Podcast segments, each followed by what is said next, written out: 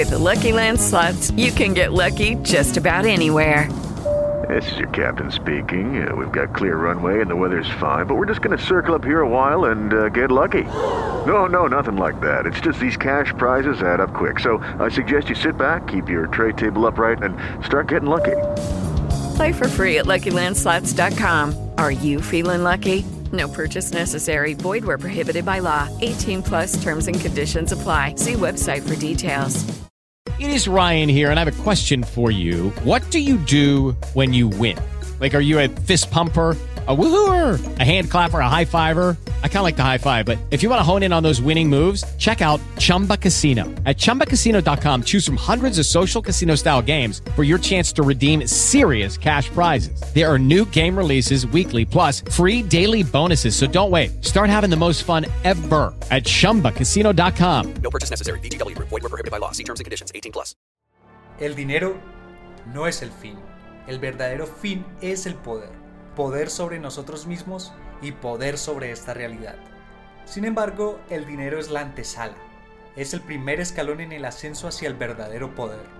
Mi nombre es Jean-Pierre Bernal. Aquí documentaré mi viaje. Descubrirás las cosas que hago y aprendo para que juntos subamos ese escalón. Bienvenido a la antesala del poder.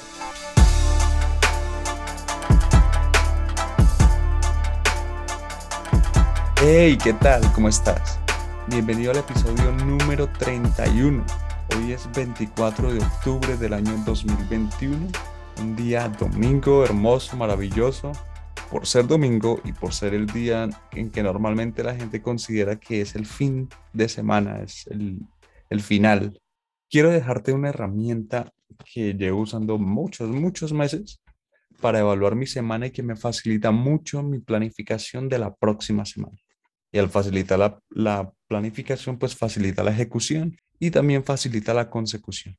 Entonces, pues quédate si te interesa que tus semanas sean más productivas, más llenas de logros, más llenas de consecución de objetivos, porque esto te va a interesar.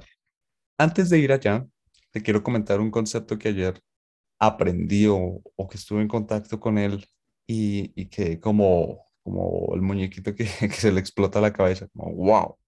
Este concepto es básicamente o, está relacionado con, con el árbol familiar. Y la persona que lo decía, que es el señor Javier Wolkoff, comparaba eso como con un árbol que está creciendo a la orilla del mar. Es lógico que un árbol en contacto con el agua salada del mar, pues probablemente se muera porque no es lo que normalmente espera. Obviamente hay manglares y hay, hay otro tipo de vegetación que se ha adaptado para el agua del mar, pero hablando de lo que normalmente hace un árbol, pues moriría porque no es su hábitat natural. Entonces él ponía el caso de que hay árboles que crecen de esa manera y que intencionalmente hacen que una rama se muera, una, una de sus ramas se mueran, para que esa rama absorba todo lo que tenga que venir del agua salada y así el resto del árbol se pueda salvar. ¿Qué tiene que ver eso con el árbol familiar? Muy fácil. Hay veces que en el árbol familiar hay una persona que, que pareciera que todo le va mal, como la oveja negra, pero la oveja negra literal, no el diferente, no el que se pone el piercing y, las, y los demás no, sino realmente una persona que pareciera que su vida está llena de caos. Es improbable que una persona que sea esa oveja negra esté escuchando mi podcast no es una persona que esté muy interesada por este tipo de temas. Si le interesa, interesase la espiritualidad, probablemente sería más por el estilo de magia negra y cosas así, o cosas más oscuras. El árbol familiar eligió a esta alma intencionalmente para que esta alma absorbiese el caos de la familia, porque es como la representación del caos de la familia. ¿Y para qué lo eligió? Pues para que la familia se salve. Siempre hay un caos, siempre hay algo que elevar y, y esa es una forma en la que lo puede hacer esa, ese árbol familiar, escogiendo un alma como ese árbol a la orilla del río, del, del mar, que envía una ramita intencionalmente al mar para que esa ramita se muera. No estoy diciendo que, que la familia elige a alguien para que se muera, no, no, no, no, simplemente para que absorba todo el caos de la familia. Es una manera de entender la vida y de poder ver con más amor a aquellas personas que, o aquella persona que hace parte de nuestra familia y que de pronto todos viramos mal, incluso hasta le podemos meter una energía de exclusión y entender que esa persona tiene una responsabilidad muy grande, que antes nos está salvando de algo horrible y pues en vez de rechazarla, en vez de mirarla con, como con desprecio, más bien mirarla con el amor que merece por, por su gran labor, como agradecidos por lo que está haciendo. También ponía el caso totalmente contrario en el concepto. A veces la familia es súper caótica, o sea, el árbol está muerto, muerto, muerto, pero hay una sola ramita que se salva, o una sola ramita que es la encargada como de absorber la luz del sol, de, darle como el alimento al resto del árbol. Y pasa mucho que hay familias en las que todos son caos, todos son caos, y hay uno, hay uno solito que es el único que estudia espiritualidad o la única que estudia espiritualidad, que le gusta elevarse, que le gusta mm, tener en cuenta los preceptos, cumplirlos, salir adelante, tener más ambición. Es más probable que una persona que esté en esa situación escuche mi podcast. Y pues a, a su vez, como la ramita caótica, pues esta ramita también tiene una responsabilidad igual de grande porque fue la que fue elegida para elevar el árbol familiar. O sea que si estás en esa situación, que es más probable que una persona que, estudie, que, que escuche mi podcast lo esté, pues mira la gran responsabilidad que tú tienes. No mires como con ojos malos a tu familia, que porque son caóticos. No, créeme que si tú no hubieses nacido en esa familia tan caótica, probablemente no no tendrías el mismo interés de elevarte que lo tienes. Y me imagino que no renunciarías a ese interés de, elevarte espiritualmente, de seguir aprendiendo, porque para ti ya es, hace parte de tu vida, es como algo fundamental, esa, ese deseo de adhesión a algo más grande que tú, ese deseo de elevación. Te repito, si no hubiese sido por esa familia caótica, probablemente no tendrías ese deseo porque el árbol familiar te eligió a ti para que tú los eleves a los demás por medio de tu elevación. O sea que también míralos con amor porque, porque gracias a ellos eres quien eres. Ahora sí, vayamos a la parte de la planificación de la semana. Hay un doctor en psicología organizacional llamado Benjamin Hardy. El tipo propone cuatro preguntas que uno debe hacerse cada, cada vez que se termina la semana y responderlas. Por medio de eso, y pues aparte de los objetivos de largo plazo que uno tenga, que son los que deben marcar la pauta de la planificación de lo próximo. Por ejemplo, en mi caso, yo todos los días me pongo prioridades del día, pero esas prioridades están basadas en mis prioridades de la semana.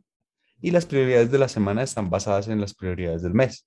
Mis prioridades del mes están basadas en las prioridades del trimestre, las prioridades del trimestre basadas en las prioridades del año, las prioridades del año basadas en mis objetivos a largo plazo. Así o sea, como en, encaden todo está encadenado, todo está encadenado y todo está con la intención de construir algo. No hay nada que esté suelto. Así que si tienes esa claridad, si no la tienes, pues te invitaría a hacerla. Quizá en un episodio posterior yo hable de ese proceso. Si tienes esa claridad y vas a planificar y además le metes estas cuatro preguntas, vas a quedar súper potenciado. ¿Cuáles son esas cuatro preguntas? La primera, ¿A quién no vi esta semana que debería haber visto? Yo esta pregunta la tomo más como cualquier cosa que tuviese que ver con una interacción social con alguien y que no se dio, ahí va. Entonces, si tenía que escribirle algo a alguien, no le escribía a tal persona. Si tenía que llamar a alguien, no llamé a tal persona. Si tenía que reunirme con tal persona, no me reuní con tal persona. Si tenía que contarle o, bueno, mejor dicho, cualquier cosa que englobe una interacción del tipo que sea con una persona, yo la incluyo aquí. Y eso me permite ver, bueno, uff, todas estas personas no las llamé. Uy, a esta persona se me olvidó de desearle feliz cumpleaños. Wow, dije que iba a llamar a mi madre, pero no la llamé. Sí, todas estas cosas es muy claro tenerlas. Uno, porque las relaciones son importantes para tu vida. Dos, porque las relaciones son el cimiento de todos los negocios y el dinero. Y tres, porque desde ahí ya puedes empezar una nueva semana en la cual puedes decir, listo, me falta por llamar siete personas, pues las llamo, o incluso a veces, ¿sabes yo qué hago? Cuando tengo esa lista, como yo siempre hago esta evaluación por la noche, les voy a mandar un mensaje. Que me respondan o no en este momento, bueno, no importa, que lo veré mañana, porque apenas lo envío, pues pongo el modo avión. Pero lo hice, o sea, ya, como que eso me hace entrar en conciencia de todo lo que dije que iba a hacer y no hice. Y esa incongruencia lo que hace es que te descalifique el universo. No solo esta, sino cualquier tipo de incongruencia que tú digas, voy a hacer tal cosa y no la haces. Uno, pues generas líneas de tiempo y una parte de tu energía se va a esa línea de tiempo. y no la recuperas hasta que la concluyas o la canceles. Y dos, pues si digamos que hay una misión especial al nivel espiritual y están eligiendo a alguien que sí complete y sí haga las cosas que dice que va a hacer. Si tú ves y tienes un montón de personas que no has contactado en tu lista, pues no te sorprenda que no te elijan a ti. Así que la congruencia, el cumplir tal como sale de mi boca es fundamental, esa integridad, no solo a nivel personal, no solo a nivel social, sino también a nivel espiritual. Este último concepto tenlo muy en cuenta para las demás preguntas que, faltan porque aplica igual. La segunda pregunta es, ¿qué no hice esta semana que debería? Entonces, es muy fácil si tú ya tienes como la planificación de la semana que acaba de pasar. Entonces, miras qué cosas tenías planificadas hacer y no hiciste y las colocas ahí. Si hay algo aparte de tu planificación semanal que sabías que tenías que hacer y no la hiciste, también la colocas ahí. Así sabes qué faltó esta semana. Y si hay tiempo para hacerlas todavía, pues la puedes planificar o las puedes hacer en ese momento. La tercera pregunta, ¿qué olvidé hacer? No lo hice porque no lo tuviese presente, sino porque en realidad se me olvidó.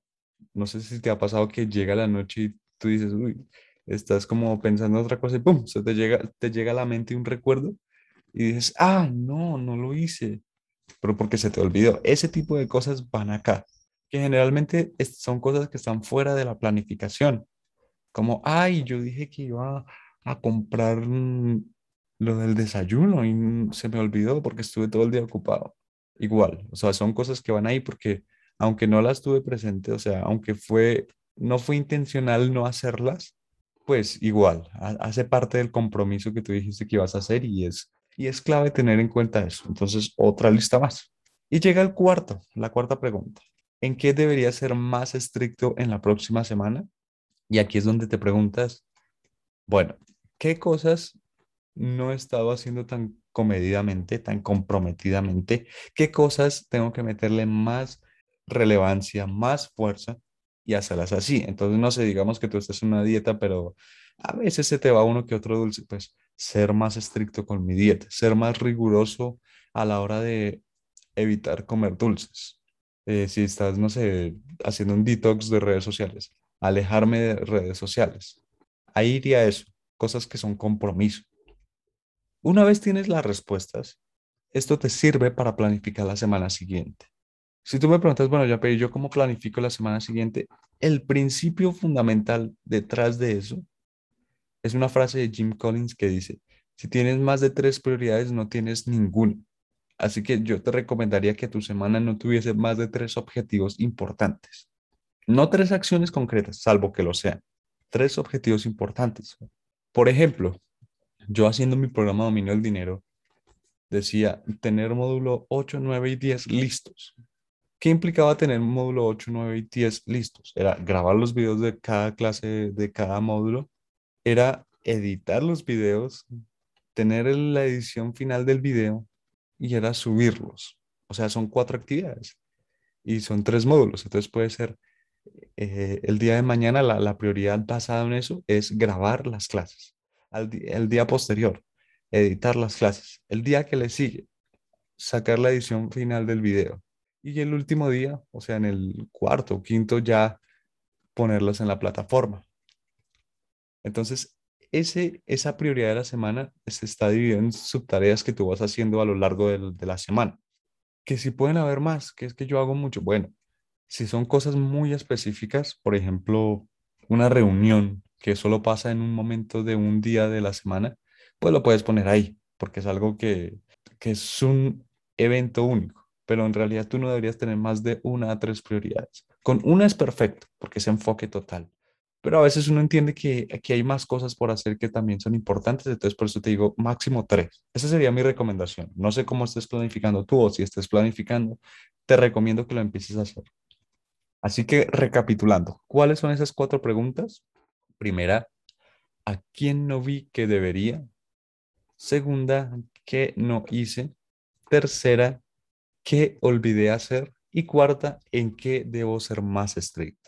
Espero que con estas preguntas puedas evaluar tu semana adecuadamente y puedas iniciar una próxima semana muy poderosa. Te agradezco por haber escuchado este episodio. Bendigo tu camino. Es hora de manifestar en este plano físico toda la fuerza y la divinidad de tu espíritu.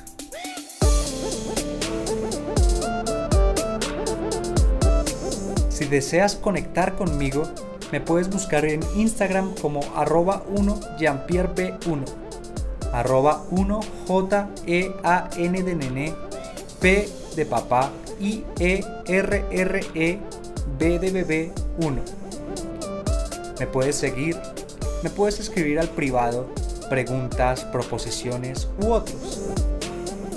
Hasta la próxima te encantaría tener 100 dólares extra en tu bolsillo? Haz que un experto bilingüe de TurboTax declare tus impuestos para el 31 de marzo y obtén 100 dólares de vuelta al instante. Porque no importa cuáles hayan sido tus logros del año pasado, TurboTax hace que cuenten. Obtén 100 dólares de vuelta y tus impuestos con 100% de precisión, solo con Intuit TurboTax. Debes declarar para el 31 de marzo. Crédito solo aplicable al costo de la presentación federal con TurboTax Full Service. Oferta sujeta a cambios o cancelación en cualquier momento. O'Reilly Auto Parts puede ayudarte a encontrar un taller mecánico cerca de ti. Para más información, llama a tu tienda O'Reilly Auto Parts o visita oreillyauto.com.